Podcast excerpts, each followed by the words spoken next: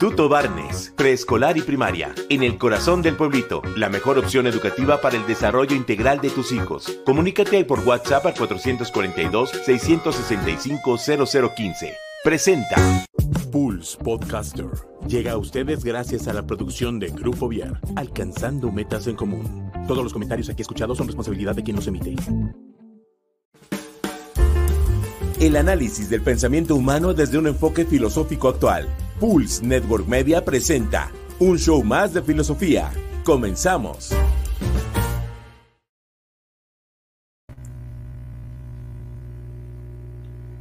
Hola, hola, soy José Romo y te doy la bienvenida a un show más de filosofía.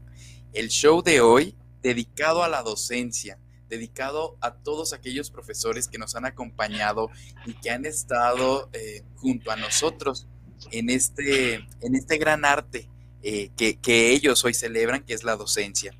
Eh, yo creo que la educación es un campo tan amplio del saber y que al ser humano, por eso el buen docente es el proveedor de información, es el generador de recursos educativos, es aquella persona que planifica, que evalúa, que facilita, es aquella persona que es mentor aquella persona que también su, manera de ser y estar en la vida, pues se convierte en un modelo de rol. Es un sinfín de papeles que juega el educador durante el proceso de enseñanza y aprendizaje, dentro del aula y fuera del aula. Por eso el día de hoy arrancamos este show dedicado a los profesores. Bienvenidos a toda nuestra audiencia y bienvenido Manuel, ¿cómo estás? Desde la Ciudad de México, Manuel. Hola, muchas gracias por, por, esta introducción. Este, creo que, bueno, hoy el tema de hoy está muy, muy bonito, muy padre.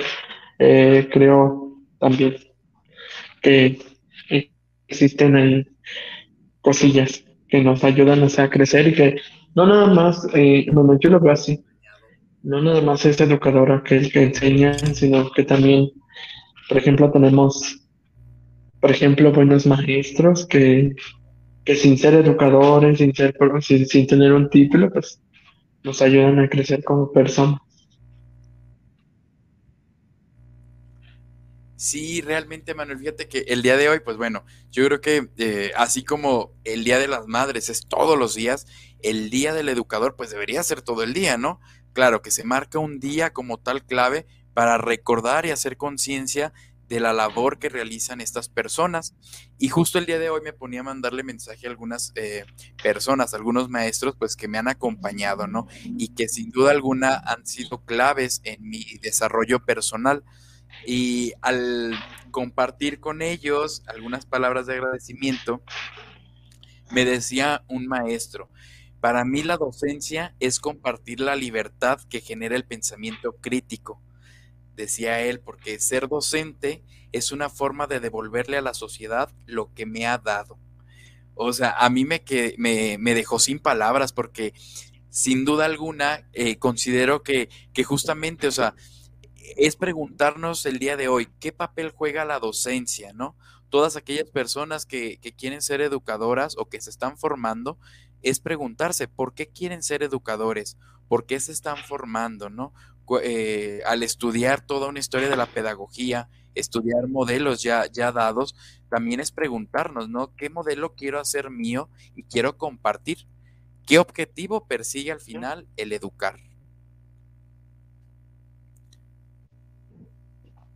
Sí, exacto. Eh, creo también, bueno, ya metiéndonos en el tema, bueno, el papel, creo que hay autores que hablan acerca de pues de este tema, ¿no? Está, por ejemplo, Pablo, Pablo Freire, que es pues un filósofo, que es pedagogo y que es brasileño y que se encargó pues de, de, de hacer una pedagogía crítica. Ayer que, que me puse a hacer mi tarea de, de investigar esto, eh, encontré muchas cosas buenas de, diferentes autores que son filósofos y que son pedagogos. Eh, de este hombre lo que pude encontrar es de que pues él se, encargó de, hacer una educación más libre. Bueno, de los dos autores que, te puedo comentar, es Pablo Freire, y el otro, de verdad, no me acuerdo del nombre, creo que es Jan... Bueno, es teólogo. Es un teólogo y, pedagogo, se me olvidó el nombre, así, tal cual. Pero los dos se dedicaban a que la, por ejemplo, la, la pedagogía y la filosofía, pues tienen un punto muy importante. Más que nada la pedagogía en el sentido de abrir el camino y el espacio del hombre. Y creo que lo hemos venido manejando desde, desde hace semanas pasadas, de cómo es que también la razón fundamenta un principio nuevo de cómo ver las cosas. Y creo que también el educador pues se encarga de, quitarnos ese, lo voy a repetir tal cual, ese velo de la ignorancia, porque pues nos ayuda a ser más libres, a pensar, nos ayuda a dar nuestras primeras, pues nuestras primeras vueltitas, ¿no? Creo que siempre el educador, siempre el profesor, siempre el docente se va a encargar de, por ejemplo, dar, ayudarnos a dar nuestros primeros pasos. Creo que en la filosofía, cuando yo, bueno, yo lo veo así, ¿no? Cuando entramos el primer semestre, pues creo que entrábamos con ese miedo, ¿no? Como cuando entrabas al kinder, que decías, eh, ¿a qué me voy a aventurar? ¿Qué voy a ver? ¿Qué voy a, qué voy a vivir? ¿Qué, qué cosas van a... Pues qué, no sé qué va a pasar, no sé qué cambios voy a sufrir y que creo que después de, de lo que pasas en tu primer día de, del kinder, pues dices, pues la educadora, o sea, la, la Miss, pues te ayuda a, a tenerle confianza, a que, por ejemplo, aprendas a decirle, por favor, gracias. Pero ya cuando estás en una carrera universitaria, por ejemplo, ya, ya son diferentes maestros, ya ahí sabes a lo que te adentras, a la, al tipo de libertad que quieres manejar. Por ejemplo, a veces somos muy juiciosos en los aspectos de cómo vemos a los profesores, en el que eh, esto lo aprendí cuando llevé la materia de diálogo filosófico y educación, que a veces nosotros como seres o, ser, o el ser filósofo englobamos eh, el hecho de buscar la verdad. A veces creo que, bueno, no sé tú cómo lo veas, para no nada más hablar yo, este, creo que eh, nos hemos metido en un papel muy importante que es la educación y que creo la educación engloba, por ejemplo, muchas vertientes. Desde el hecho de tener, por ejemplo, profesores de educación básica, que es educación básica, educación media superior, educación superior, y que ayudan a los jóvenes del futuro a dar sus primeros pasos en los diferentes campos. Y que yo leía un texto de esa, de esa materia, no sé si tú lo llegaste a leer, que es el que propuso la UNESCO, en el que se habla de cómo la filosofía también se debería de ver. Bueno, o sea, muchos de los que nos están escuchando van a decir, ah, pero ¿por qué? Pero creo que, por ejemplo, yo, yo lo que vi en esa materia, no sé si tú lo llegaste a ver con, con, Aldo, Aldo lo comentaba tal cual. Eh, hay en países de primer mundo que la filosofía se ve desde pues desde el kinder, bueno, desde la primaria, ya dejemos el kinder atrás, pero desde la primaria lo vemos y siempre la vamos a ver, porque siempre nos preguntamos, ¿para qué me va a servir? ¿Para qué es? ¿Cómo lo voy, cómo lo voy a lograr? Y, y, creo que siempre, y lo has dicho tú también, la filosofía siempre estará presente.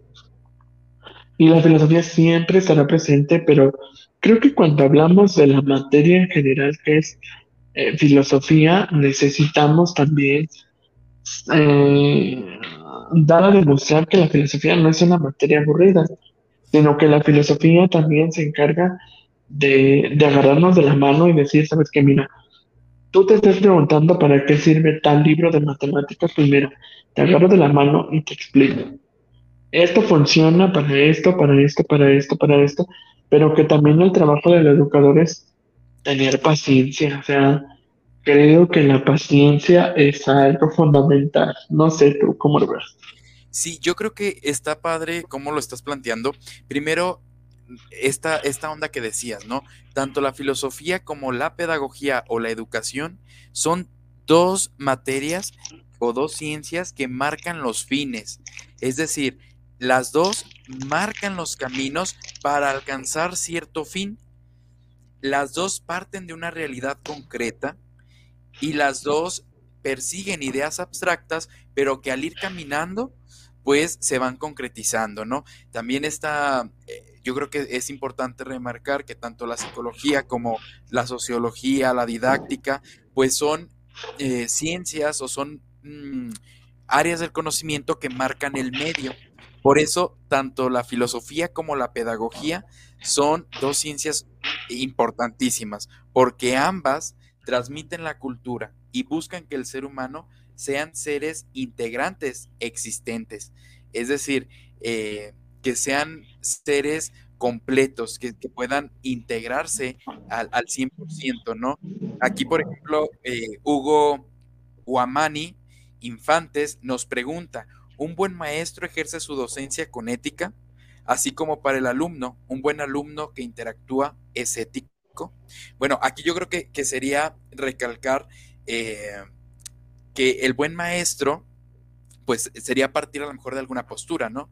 Eh, por ejemplo, la bondad en Aristóteles, ¿no? Eh, ¿quién, sería el buen maestro?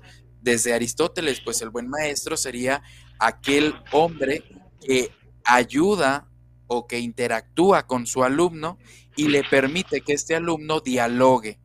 El buen maestro, hoy en día yo creo que decimos, el buen maestro es el barco, es el maestro que, que le da permiso al alumno que haga la pinta, que se haga la pinta, que a lo mejor se, se piratee algún trabajo y decimos, ay, él es bueno, porque nos solapa esta palabra tan conocida, ¿no? Nos solapa todo.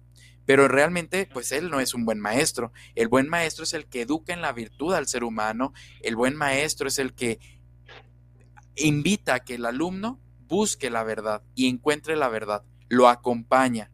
No le, no le da el conocimiento y le dice, apréndete esto porque esto es lo, lo verdadero y esto es lo bueno, sino que crea el espacio, crea el ambiente para que el alumno encuentre la verdad. Yo creo que desde Aristóteles sería el buen maestro, pues esta persona, ¿no? Ahora, un buen alumno que interactúa es ético, pues claro que no, porque a lo mejor yo ahorita puedo estar interactuando, pero no soy ético. Pero ¿Dónde parte la creo. Perdón por la interrupción, pero creo que a, partir de lo que la pregunta que hizo Hugo, eh, ya hablando así tal cual, así crudo, hay, hay docentes que están dedicados, o sea, que tienen, bueno, yo hablando de vocación siempre, eh, al hablar de la vocación del ser, por ejemplo, del ser docente, ¿sabes lo que implica la docencia? Porque, por ejemplo, eh, las pocas personas que yo conozco, bueno, no las pocas, porque conozco muchísimas que de mis ex compañeros que entraron a la docencia, yo les digo, o sea, están verdaderamente comprometidos, porque creo que también es un compromiso y que también, por ejemplo, tú tuviste experiencias con, con diferentes profesores a lo largo de tu formación humana. Y creo que hay profesores que dices, mira, o sea, qué fácil es aprender con él porque es un compromiso, al igual que nosotros, por ejemplo, Hugo dice que si trabajan con ética. Creo que el hecho de hablar de la ética engloba también eh, el hecho de, de, lo que estaba, bueno, de lo que estoy escribiendo en mi tesis. Digo, creo que estoy haciendo mal en comentarlo porque no lo debo de comentar.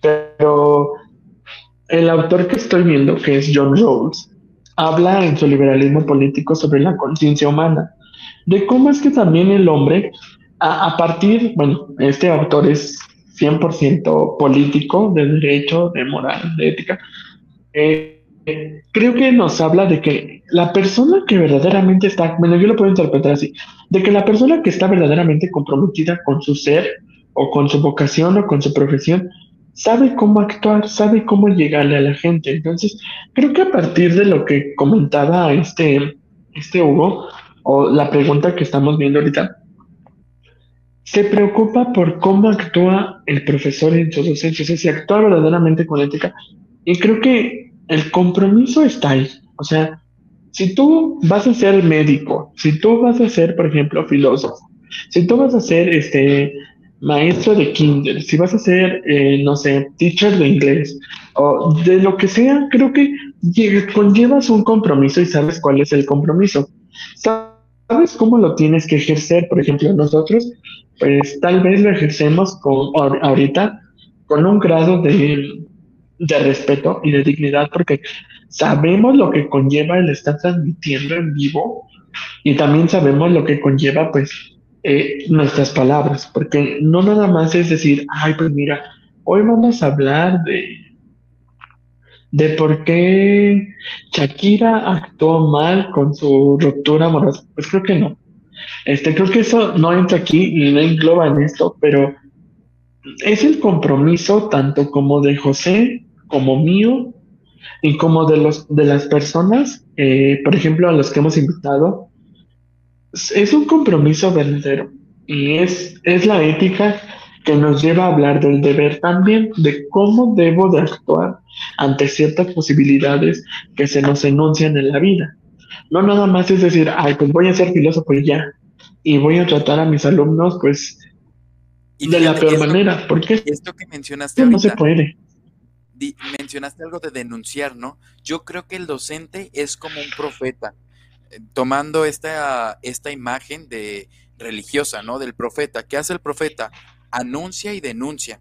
Por eso, justamente, yo creo que no todo docente es ético, porque no todo docente es responsable con el gran papel que juega en la humanidad y el papel que juega con los otros.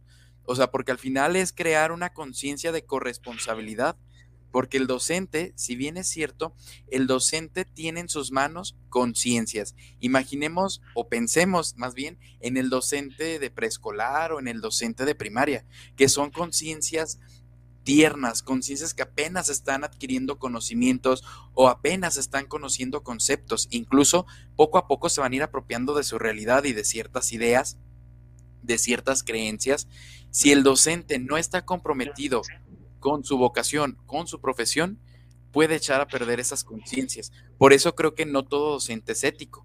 Aquí sería eh, repensar hoy en día todos los que están en la docencia, más que nada los que están en el gobierno, en el sector de gobierno, ¿por qué están?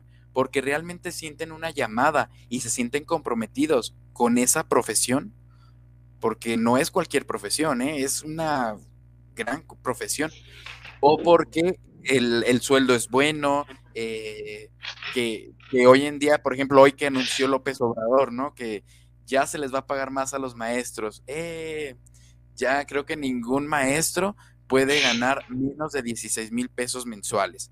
Que podemos ser críticos y decir, bueno, si la docencia es muy importante, ¿por qué nos pagan tan poquito? ¿Por qué gana más un político? ¿Por qué gana más eh, cualquier otra profesión? Si somos importantes. Pero aquí nuevamente sería preguntarnos, ¿soy docente por la economía o soy docente porque me siento comprometido? Pues es que tú mismo estás dando la respuesta. Creo que a veces, bueno, ya hablando así tal cual como, como van las cosas, no es tanto el hecho de querer ser docente, porque mira, yo yo te lo puedo decir tal cual, así crudísimo, como, como lo tengo que decir. Eh, yo en mi formación, o sea, cuando inicié la primaria y todo eso, eh, había docentes, porque así tal cual, o sea, hoy lo veo y digo, eso no era un docente porque te trataba mal, o sea, yo, yo llegué a tener problemas con profesores. Bueno, no yo, bueno, o sea, mi grupito de amigos siempre teníamos problemas por la cuestión de que, pues a veces el profesor eh, ponía este, los típicos estigmas de que, pues tú eres el burro, tú eres el, tú eres el latoso, tú eres esto, tú eres lo otro, pero siempre traías ese estigma de que, por ejemplo, de, de segundo, tercero y decía la siguiente maestra, no, pues es que el profesor tal vez me dijo que tú eres el burro, que tú eres el latoso, que tú eres el problemático. Y digo, eso no es un verdadero compromiso, o sea, ahí lo estamos viendo. Cuando pasas a la secundaria, que ya son diferentes profesores, es lo mismo. Llegas con un estigma, bueno, o sea, llegas con el estigma, pues ahora sí que borrado, o sea, es como un pizarrón, borras todo el historial, pero al momento de que tú cursas tu primer año, pues ya, ya va a empezar con que la maestra de español ya dijo que que por ejemplo yo, o sea, Esteves es este, es platicón en clase. Entonces, ahí va con el profesor de química y el de química dice, ah, pues como platican mucho, lo voy a sentar aparte. O sea, y creo que ahí es como que una labor de, de ok, eh, está perfecto el hecho de querernos, de quererse preocupar por, por la integridad del, del alumnado, pero creo que el problema aquí es de que a veces lo hacen no nada más por gusto, sino que lo hacen por obligación. Eh, yo, yo lo he visto con, con otras personas que son los que estudian medicina. A veces ya traemos el estigma desde que nacemos de, ay, es que él va a ser maestro. O sea, si vives con una familia de profesores, dicen, es que tú vas a ser maestro, tú vas a ser licenciado, tú vas a ser este filósofo, tú vas a ser este, no sé, testigo de Jehová, lo que sea, no sé, ahí implementas muchas cosas, ¿sabes? Porque haces que el niño nazca y crezca con esa idea y cuando cuando por ejemplo el niño dice, bueno, el joven ya dice, ¿sabes qué? Quiero estudiar, no sé, administración de empresas. Allí es donde la puerca da a torcer su rabo porque los papás empiezan a decir, pero ¿cómo vas a estudiar? Este, es administración de empresas cuando toda la familia ha sido una familia de, no sé, de políticos, de, de personas de derecho, de personas, o sea, de una, una área diferente a la que tú te estás metiendo. Y, o incluso nosotros, o sea, creo que entra aquí el estigma perfecto de que, por ejemplo, tu familia podrá ser, no sé, todos podrán ser ingenieros, pero cuando tú decidiste decir, ay, yo quiero ser filósofo, ahí entra el estigma, ay, mira, él se droga, o sea, ¿por qué siempre decimos que el filósofo se droga cuando en realidad no es cierto? O sea, no generalizar aquello. Yo sí, Manuel, ah, no es cierto. Es que generalizado, es que de verdad se generaliza horrible el hecho de decir, yo soy profesor, yo soy el alumno, y por ejemplo, cuando entramos en esta dictadura, o sea, se escucha mal, pero a veces eh, existe una dictadura como tal porque yo soy superior a ti y tú tienes que hacer lo que yo te diga. Y si yo te digo que te sientas acá, lo tienes que hacer. Y si yo te digo que tienes que hacer, no sé, por ejemplo, bailar la pelusa, lo tienes que hacer. Y creo que eso está mal. Ya, eh, bueno, creo que si mi papá escuchara esto, eh, se, se enojaría, porque digo, los tiempos cambian. Y yo sé que anteriormente la educación en las escuelas pues era a través de golpes, ya ves que estaban las famosas reglas, los reglazos, los este los borrados dorsazos, este, cuando te aventaban a esquís o cuando te pegaban así en las plantas de tus dedos, en las yemas de los dedos con el borrador.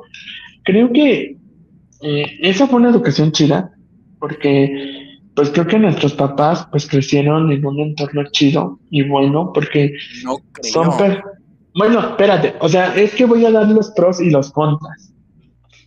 Los pros pueden ser que, por ejemplo, bueno, por ejemplo, las que crecen con ese estigma de ser, por ejemplo, eh, la típica persona chida y decir, eh, de, ah, mira, yo crecí así, pero yo no quiero que tú crezcas así, te voy a dar una educación diferente para que tú no sufras como yo lo sufrí. O sea, ahí es donde pasa esto de decir, sabes que yo no quiero que con mi hijo pase esto, o sea, yo quiero que él crezca en un ambiente de armonía, de valores, en donde la educadora no sea, por ejemplo, la típica tronchatoro que se encarga de, de hacerle la vida imposible. Ándale, que se encarga de, hacerle la vida imposible a, mi niño.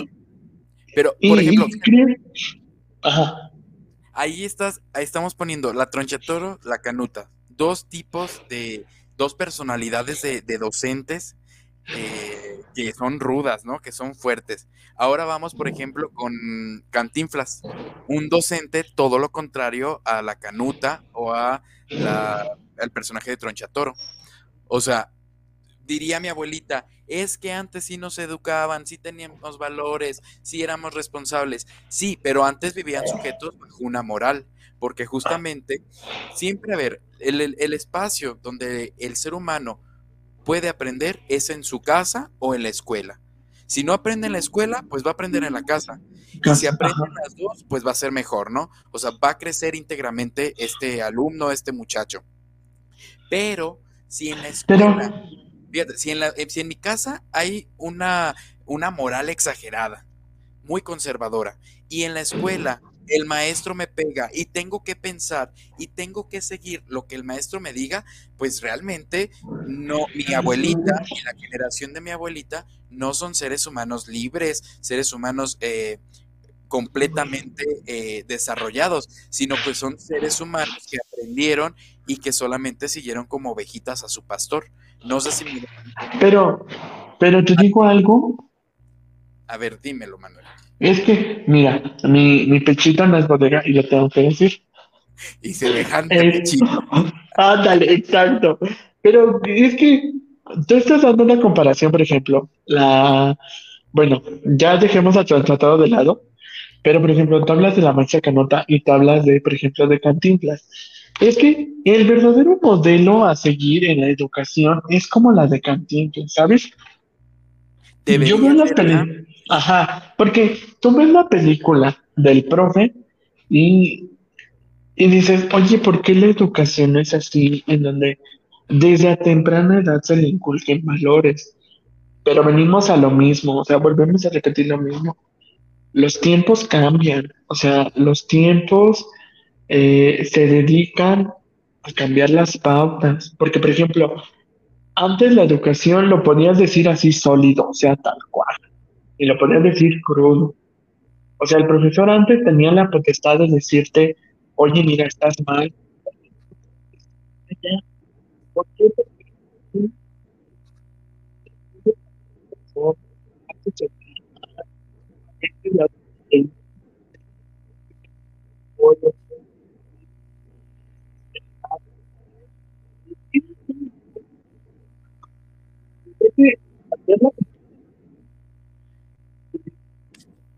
Manuel, creo que creo que te estamos perdiendo, no te escuchamos. Se te escucha muy cortado.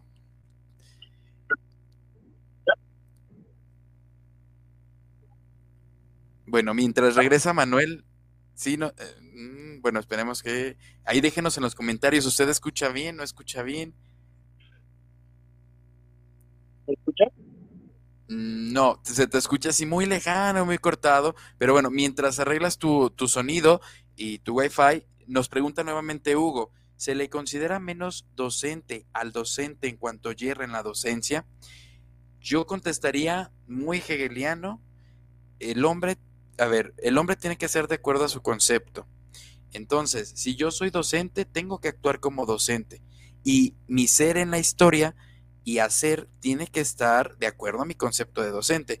Entonces, no puedo ser docente, digamos, ya tengo mi título de docente, pero eh, en el momento de estar en el aula frente a grupo, me comporto de otra manera que no son cualidades del docente, pues yo creo que no eres realmente docente. O sea, este es todo un rollo muy, muy fenomenológico, ¿no? En el sentido de cómo aparecemos, cómo el concepto, que de repente es abstracto, aparece en la realidad. Entonces, yo voy más a, este rollo, ¿no? De quien, si yo me digo que soy maestro, pues realmente tengo que actuar como maestro. O sea, sin importar la circunstancia, ¿no? Y aquí tal vez podría salir mi abuelita y decir, bueno, pero es que el hombre es frágil, hijo, y de repente se cae el hombre, de repente la regamos. Sí, la regamos, pero no puedo estarla regando seguido. Entonces, em, pues sería esto, ¿no? De ser de acuerdo a mi, a mi concepto de, de ser docente, de ser maestro, y diría también Ortega y Gasset, yo soy yo y mis circunstancias, ¿no? Ahora sí, Manuel, te escuchamos. ¿Ya me escucho bien? Ya te escuchas mejor, sí, sí. Ah, ok. Es que, ay, es que me perdí en lo que estaba diciendo. Creo que me metí mucho en el papel de la docencia. Eh, creo que, bueno, respondiendo a la pregunta, no es de que se le, no se le considere docente, sino que volvemos a lo mismo. Es un compromiso. O sea, es como cuando los médicos, bueno, los que, bueno, sí, los cirujanos eh, pierden la vida de una persona en el quirófano, no por eso va a dejar de ser menos, menos cirujano por el simple hecho de haber perdido una vida. O sea, que sabemos que la vida pues es valiosa.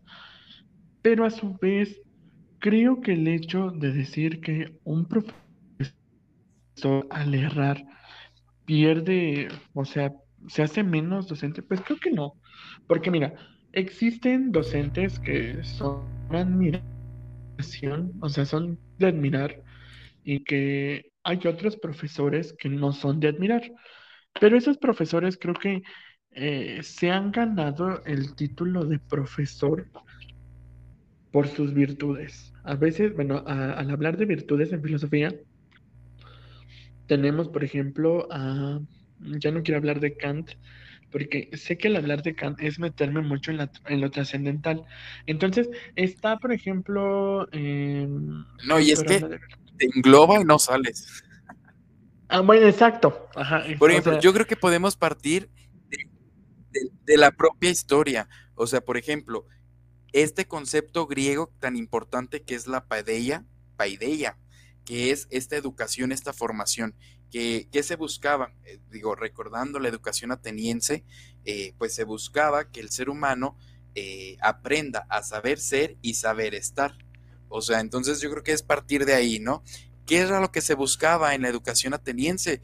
Pues que el ser humano, al recibir esta paideia, pues respondiera a la sociedad, se integrara humanamente. Aquí el famoso concepto del humanismo, ¿no? Que en el Renacimiento después de haber pasado por una época helenista, por una época de la Edad Media, que la educación se transformó, donde ya el hombre no fue el centro, sino que eh, el centro fue Dios y donde solamente los religiosos tenían el poder para educar, pues oye, ¿qué onda? O sea, ahí se perdió este humanismo. Entonces el renacimiento busca regresar a este humanismo.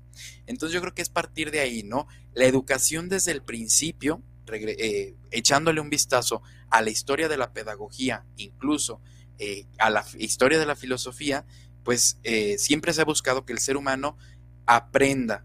Y recordando un poco todas estas materias que, que, en la antigüedad se aprendían, pues era la gimnasia, la música, la historia, idiomas, la pintura, la geometría, la letra, la poesía, la, lectura, la moral, la danza, la eh, aritmética, incluso la ética, que es aquí donde hace ratito eh, entrábamos en conflicto tú y yo, ¿no? O sea, hoy en día no se aprende a que, no se enseña, más bien, el docente no le enseña al alumno a ser ético, a crear una conciencia ética.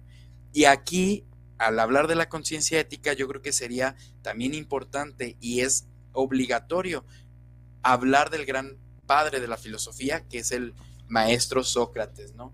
¿Por qué? Porque Sócrates ya al no final... se nos enseña, ya no se nos enseña como antes, porque eh, creo que, mm, bueno, yo sé que voy a sonar muy repetitivo con los tiempos cambian, pero es que el hecho de que el tiempo cambie, o sea, esto lo estoy viendo desde desde las circunstancias de la interpretación, o sea, desde, desde una hermenéutica.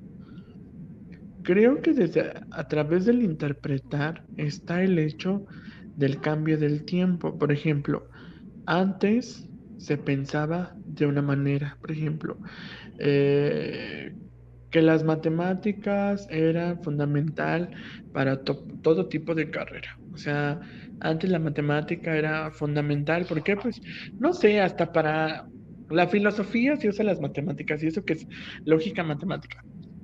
O sea, tenemos creo, Ajá, o sea, es que, lo, es que lo hemos visto, o sea, lo vimos con, con Jorge Luis y creo que, o sea, la lógica siempre, digo, en la lógica vemos la matemática, pero creo el simple hecho de, de querer abordar a, la, a los cambios y a los tiempos existe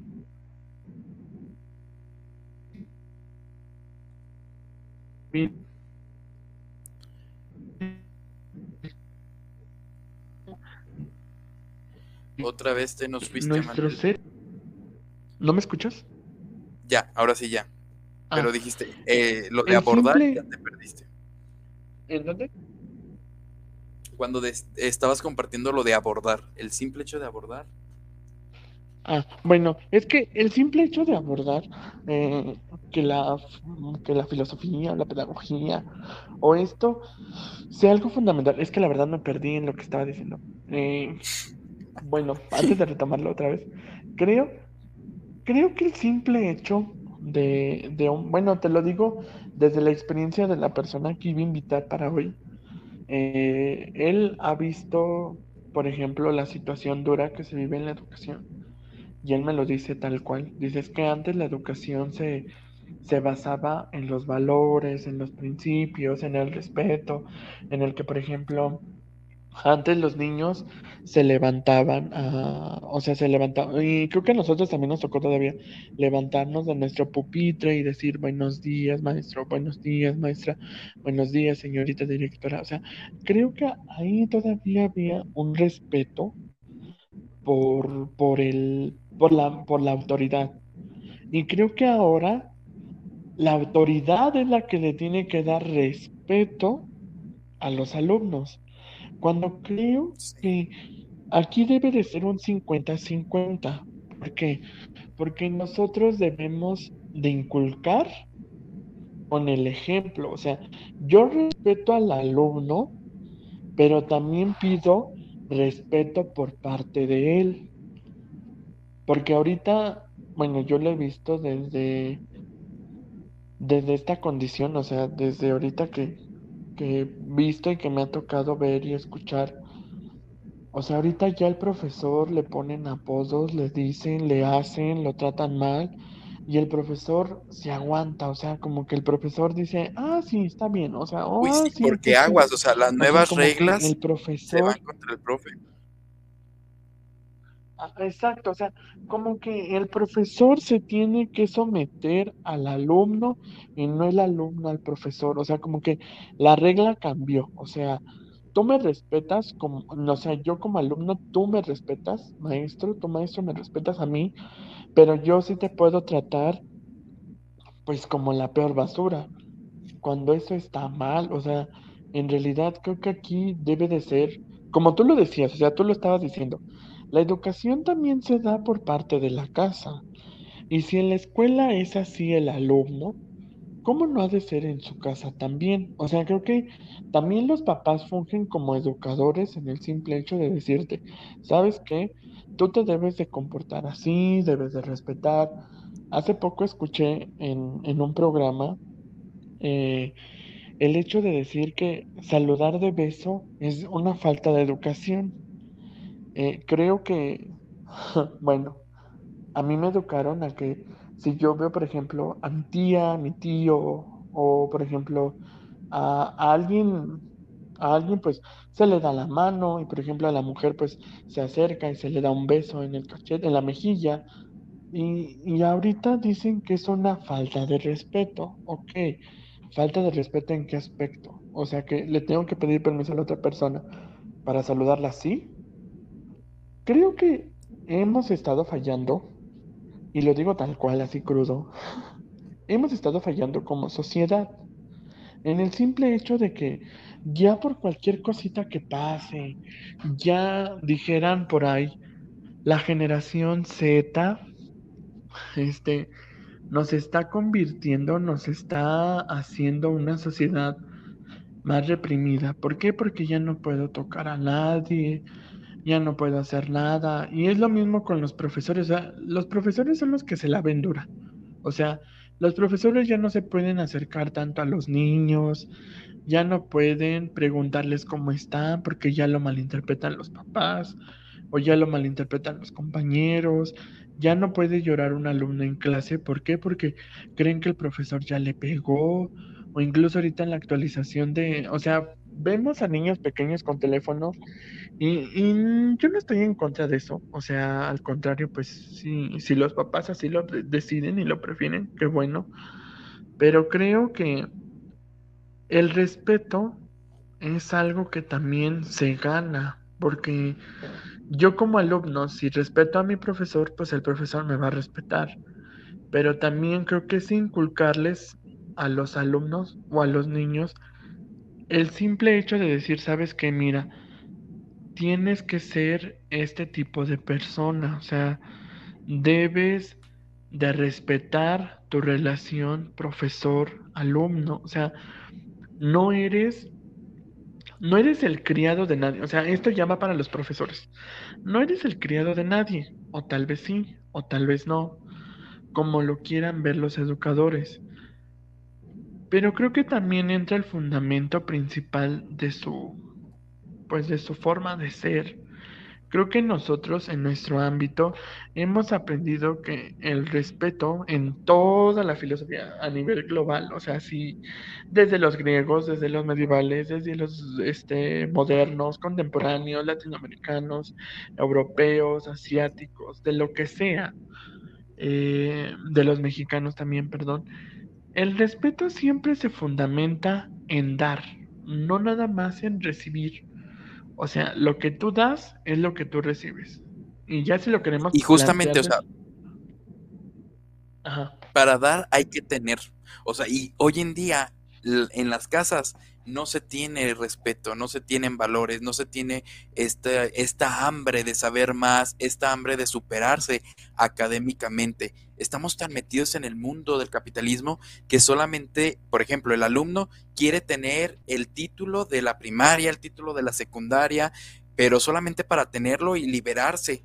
O sea, es como un me libero de esa carga que me están imponiendo.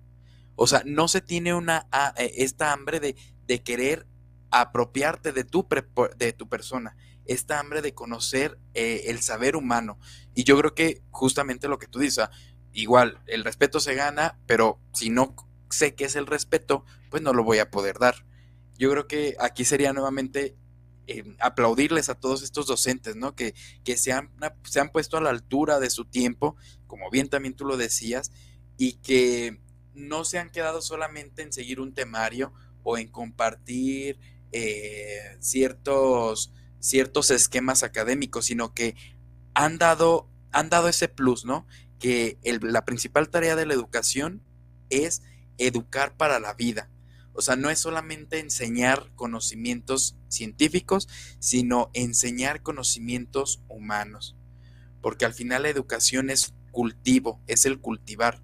Y por el, si se cultiva, si el educador cultiva bien, pues el educador fomenta la cultura, se transmite la cultura. Otra manera más de aplaudirles a los docentes. Los docentes son el medio por el cual la cultura no muere, sino que la cultura sigue viva. O sea, realmente... También, pero, ¿sabes? Ay, perdón por la interrupción, pero eh, lo vimos también en filosofía de la, de la historia. No sé si tú te acuerdas. Bueno, no sé quién te dio filosofía de la historia, pero en filosofía de la historia se dice que el educador siempre ha tenido un papel importante. O sea, el educador siempre se ha encargado de, dar las pautas y de ayudar a las personas a crecer no nada más en el ámbito personal, sino en el ámbito racional. O sea, bueno, en la filosofía de la historia kantiana, creo que se va a escuchar así medio, medio feo, pero en, en la filosofía de la historia kantiana, se habla de estos asesores que ayudan a las, o sea, a, las personas que se les conocían como personas em, como infantes, pero estas personas ayudaban o sea, los educadores ayudaban a, tomar decisiones. Entonces, si lo vemos desde esta perspectiva, el educador siempre ha ayudado a crecer a, las personas. El educador siempre se ha encargado de darle libertad a, los alumnos. Y si lo queremos ver desde esta perspectiva, digo, yo creo que ya para, para ir así analizándolo todo lo que hemos visto, La libertad es un punto muy importante y creo que, bueno, ya ahorita dejarte hablar a ti, la libertad siempre ha sido muy importante en el simple hecho de que el profesor, si no te suelta tantito las riendas a ti como alumno para dejarte expresar, de eso estoy hablando en mi tesis de la libertad de expresión, creo que siempre ha englobado la libertad en todos los aspectos, en todos los ámbitos. Si no dejamos ser libres aquellas personas, ¿Cómo vamos a dejar una sociedad en donde todo lo libre sea libre y no sea reprimido? O sea, y es lo que hemos estado viendo en todo este programa. Nos hemos eh, dedicado a darle pautas a las personas de esclavizarlas, de darles un duro, pues un duro golpe, un duro matiz en el que todo está mal y que, por ejemplo, el maestro siempre es el logro de la cuando en realidad el profesor a lo único que se puede dedicar es a ayudar a crecer a la otra persona. O sea, siempre veámoslos en este ámbito. Nosotros estamos aquí pues para ayudar a, aclarar dudas. Bueno, bueno, este es como que un show más como, como para dar, eh, mm, ¿cómo te diré? Ayudar a las personas a entender esos temas que son de importancia y que son de relevancia. Creo que el show nació para esto. Eh, nació por el simple hecho de decir, oye, existen crisis en la actualidad y que no nos ayudan a crecer como personas. No sé tú cómo lo veas desde este ámbito. Sí, justamente es esto, ¿no? El maestro, y igual que nuestro show, debería ser esta conciencia que, que está haciéndole constantes preguntas a las demás conciencias. O sea, el show es meter la intriga, meter la intriga no dar todo por hecho, sino preguntarnos, preguntarnos, preguntarnos, hasta encontrar una verdad que sea racional y que sea racional porque lo podemos vivir en la realidad, ¿no? Entonces, igual debe ser el maestro. Y antes de ir concluyendo, te compartí un poco de Sócrates. El maestro, el educador, no estaría mal que le echara un ojazo, un vistazo a, cómo Sócrates eh, desempeña su papel de docente, ¿no? Les decía, el, el objetivo de Sócrates es la libre conciencia individual. Entonces, para Sócrates lo importante, pues es que el hombre crezca en la virtud, en el conocimiento del bien, en el conocimiento del mal y también en cómo hacer vida esa virtud, ¿no? Cómo eh, pasar a la realidad. La virtud no es solamente conocimiento, sino que la virtud tiene que partir de este suscitar en el ánimo. Por eso él propone la pedagogía de la mayéutica.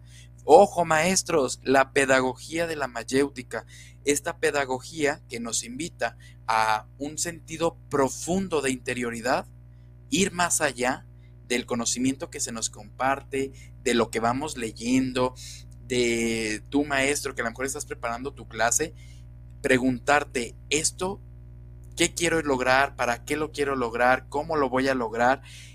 La mayéutica, pues es esta ironía, es la famosa ironía de Sócrates, ¿no? Es el reconocerme como ignorante y el estarme preguntando. Es un diálogo abierto, un diálogo abierto hasta ir apropiándome de, ciertas verdades, que también algo bien, bonito de Sócrates es que dice, poseo, mas no soy poseído, porque de repente, tú lo sabes muy bien, Manuel, en el ámbito de la filosofía, en el ámbito tanto de filosofía, de antropología, de la teología, como que el, el profesional siempre busca tener eh, más y más títulos, ¿no? Porque obviamente las humanidades son mal pagadas, entonces mientras más formación tengas, pues te va a ir un poco mejor económicamente. Entonces tenemos ahí a los eh, máximos doctores en, en tantos temas de filosofía, pero que al final parece ser que el conocimiento los ha poseído. Y se nos olvida lo que nos dice el gran maestro Sócrates, poseo, mas no soy poseído. Para ir concluyendo también, tenemos a dos escuelas que también nos enseñan mucho, que es la escuela de Platón, la academia, y, la, escuela de Eliseo. O sea, digamos, dos escuelas que si el maestro se siente un poco perdido de ya mm, varios pedagogos eh, no me han ayudado, varias teorías no me ayudan a poder conectar con mi grupo, pues bueno, échale un vistazo a cuál era la pedagogía de estos dos maestros, Platón y Aristóteles. Al final, yo creo que el docente es, la misión del docente es sacar luz, sacar a la luz lo mejor de cada alumno. O sea, lograr que el alumno pueda reconocer su esencia, reconocer su ser, sus cualidades y que lo impulse a que aprenda a ser un ser político, un ser social y a la vez se apropie de su, de, su historia, ¿no? Que el paso por la historia no sea un paso cualquiera, sino que deje huella. Digo, esto muy hegeliano. ¿Tú cómo concluirías este tema, Manuel? Pues creo que, bueno, eh, hay una pregunta, la última pregunta que hizo Hugo, que es, en el ejercicio de la docencia, el docente mide y valora proporcionándole un valor a las cosas. Pues creo que, bueno, para antes de concluir, es la respuesta es rápida. Debería de agregarle un valor, porque el simple hecho de, de ser docente no nada más es decir, ay, pues mira, hoy voy a dar, no sé, la clase de, para no tener, o sea, para no dar clase, pues hoy vamos a hacer, hoy vamos a jugar. Pues no.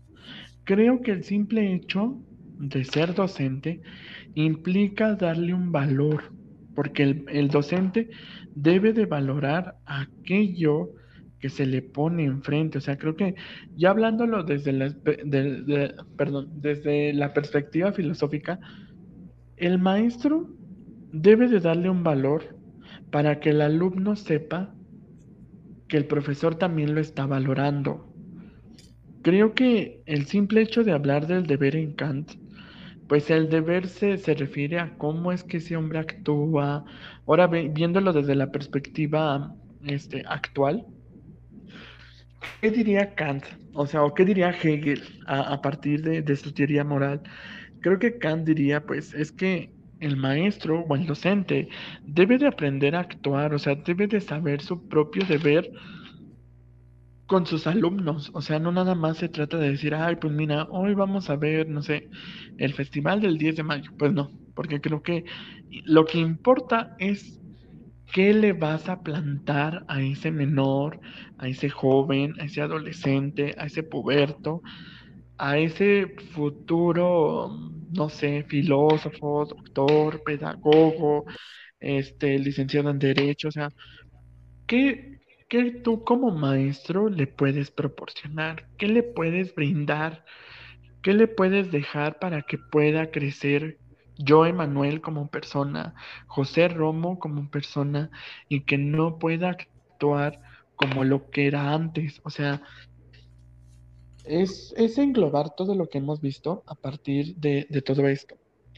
Y pues creo que de lo que me quedo hoy, pues es, pues es, esto, ¿no? Creo que para concluir, eh, tenemos que tratar de ver a la filosofía como un medio, bueno, como un fin, no como un medio, porque eso nos ayuda a crecer, nos ayuda a ver eh, en diferentes perspectivas, cómo vamos a crecer, cómo nos vamos a formar, qué es lo que queremos en realidad, para qué lo queremos y, y que también pues nos ayuda a abrir esta conciencia, esta razón de qué es lo que quiero yo como filósofo, tú como persona o qué es lo que quiere el maestro en realidad. Entonces, yo concluyo con esto y me quedo con esto, que el aprendizaje siempre sea significativo, que el entendimiento nos ayuda a ver cómo los cambios históricos van ayudando a crecer a la humanidad,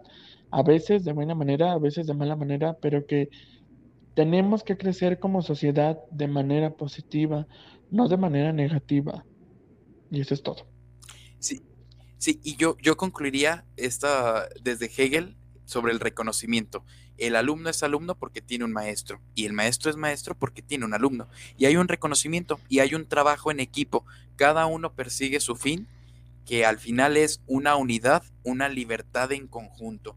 Yo concluyo dándole gracias a todos aquellos educadores por todas esas horas de, desvelo preparando una clase, todas esas horas de dedicación, leyendo y buscando la mejor eh, pedagogía para poder llegar y acompañar al alumno. Gracias docente porque no te limitas solamente a enseñar, gracias al docente que es como un profeta, gracias también al docente que saca a la luz lo mejor de cada alumno. Gracias al docente, como bien decía Manuel, planta en el alumno el arete, la virtud. Y al plantar la virtud, planta también esta hambre de libertad, de buscar la libertad. Gracias al docente que evoluciona y evoluciona tanto que comparte la cultura. Y gracias al compartir la cultura, pues es que nuestra historia tiene como tal una continuidad. Gracias, gracias docentes y gracias Manuel, gracias Miguel Olvera. Yo creo que hay mucho todavía que hablar sobre la, docencia, hay muchos temas que, que, todavía quedan ahí pendientes, muchas lagunas que estaría interesante que toda esta gente que nos va a escuchar, todos ustedes, docentes o alumnos o papás de alumnos, eh, pues nos compartan sus comentarios, qué opinan de la docencia para seguir abordando estos temas. Incluso podemos hasta un día hacer a lo mejor algún chat y ahí poner a, compartir, ¿no? Yo creo que, como bien lo decíamos, la finalidad de un show más de filosofía, pues es dialogar, es esta mayéutica que nos enseña eh, Sócrates, dialogar para juntos ir llegando a la verdad. Pues gracias, eh, Emanuel Esteves, soy José Romo, gracias a todos los medios de comunicación de Pulse Network Pulse y pues aquí seguimos, ¿verdad? En contacto. Nos vemos la siguiente semana con, con más temas y con, con más shows de filosofía. Gracias, Manuel. Gracias a ti y pues felicidades a todos los maestros hoy en su día. Así es, un abrazo. Nos vemos hasta la próxima. Este fue un show más de filosofía. Instituto Barnes, preescolar y primaria, en el corazón del pueblito, la mejor opción educativa para el desarrollo integral de tus hijos. Comunícate por WhatsApp al 442-665-0015. El amor a la sabiduría, actualizado para las nuevas generaciones. Esto fue un show más de filosofía por Pulse Network Media. Conecta distinto.